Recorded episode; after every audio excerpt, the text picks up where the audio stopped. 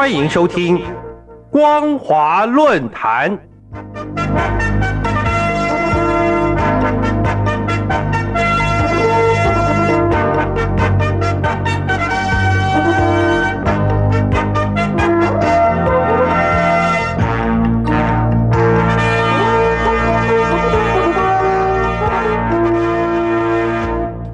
各位听众朋友，大家好，欢迎收听本节的光华论坛，我是苏燕。我们今天要谈论的主题是分析中共在冬奥会的次国家级外交策略。在北京冬季奥运会前夕，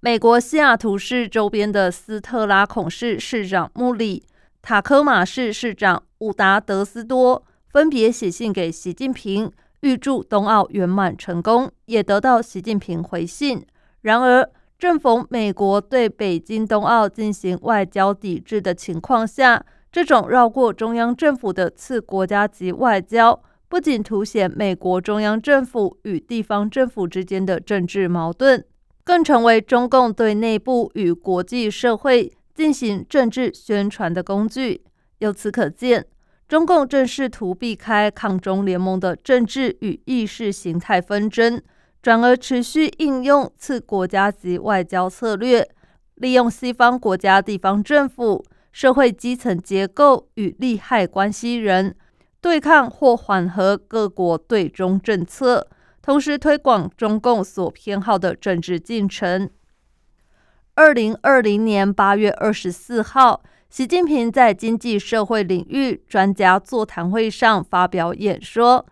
不仅强调。要以辩证思维看待新发展阶段的新机遇和新挑战，还运用矛盾论说明，大陆要辩证认识和把握国内外大势，统筹中华民族伟大的复兴战略和世界百年未见的大变局，深刻认识大陆社会主要矛盾发展变化带来的新特征和新要求。深刻认识错综复杂的国际环境带来的新矛盾和新挑战，加强机遇意识和风险意识。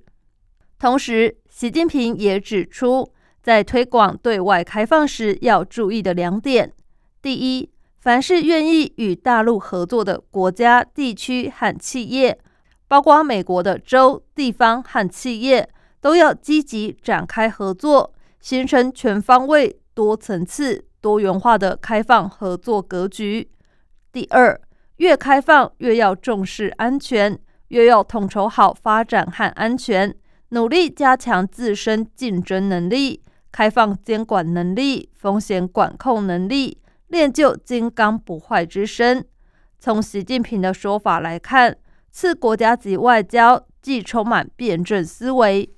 运用了矛盾论。也展现出中共偏好的政治安全和发展进程。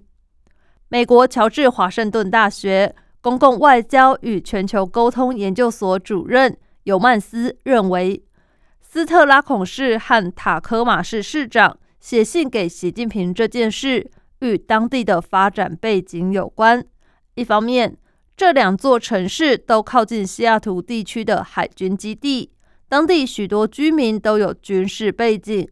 两名市长或许想表明，虽然美中关系日益紧张，但两国民众不必互相保持距离。但他也认为，在这种背景下，即使两国地方政府想打好外交关系，也不见得要写信给对方最高元首致意。另外，西雅图同时也是大陆对美国投资的热门地区。西雅图所属的华盛顿州，在争取大陆投资方面，向来在美国各州之中名列前茅。在美国所有城市中，西雅图也曾经是大陆排名第一的贸易伙伴。事实上，西雅图的基础建设、房地产等等，都含有大量的陆资，尤其是波音、微软等高科技产业。向来能吸引大陆方面的参与和交流。中共前国家主席胡锦涛二零零六年访美，以及习近平二零一五年访美时，都把西雅图作为次国家级外交的第一站。习近平访美时，还曾经参访过塔科马市的林肯高中，充分反映出次国家级外交，包括与美国的州、地方和企业积极展开合作，以达成全方位、多层次、多元化的开放合作格局。熟悉北美地方政治的加拿大艾伯塔省华裔议员、大陆民主人士石青则有不同的看法。他认为，斯特拉孔市和塔科马市的两位市长写信给习近平，可能是中共官方在背后运作的成果。因为中国的驻外机构对国外的这些小城镇非常关注，要收买他们也非常容易。只要去投资就行，因为这些城镇需要大量投资。另外，专门报道和分析亚太地区政治社会动态的国际知名英文政治期刊《外交家》，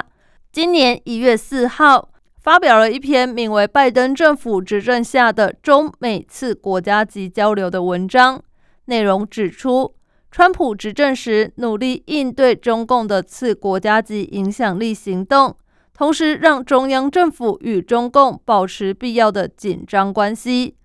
但是，双方现在却在不断提升次国家级关系。外交家期刊指出，美中之间的竞争合作关系是多面向的，其中最明显的趋势之一，就是中共正在利用两国之间的地方关系。作为影响美国对中政策的工具，由此可见，即使美国抵制北京冬奥，中共仍然在利用西方国家政体多元和去中心化的特色，以及民主政治碎片化、权力分散在不同派系和势力的特点，让民主政府难以有效运作。简单来说，中共透过有系统的拉拢，鼓动各国地方政府。从次国家级层面对抗缓和各国的对中政策。